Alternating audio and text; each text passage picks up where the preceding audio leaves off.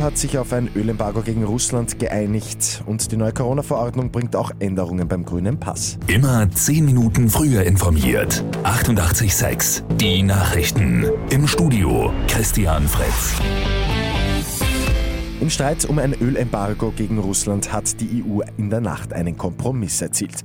Laut EU-Ratspräsident Charles Michel umfasst das Embargo mehr als zwei Drittel der russischen Importe. Aufgrund einer Blockade Ungarns gibt es kein komplettes Verbot. Russische Öllieferungen über den Seeweg werden künftig aber unterbunden.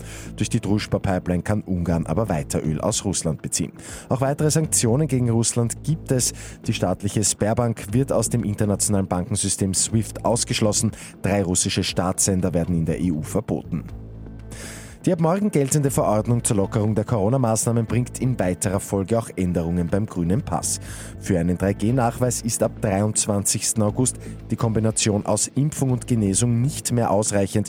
Für eine Grundimmunisierung sind dann einheitlich drei Stiche nötig. Über den Sommer weiter ausgesetzt bleibt bundesweit die Impfpflicht.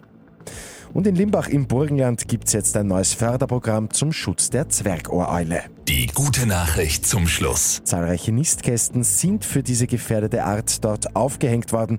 EigentümerInnen von alten Streuobstwiesen und Bäumen beteiligen sich auch aktiv. Sie lassen die alten Bäume mit Bruthöllen stehen und schneiden sie nicht um. Mit 886 immer 10 Minuten früher informiert.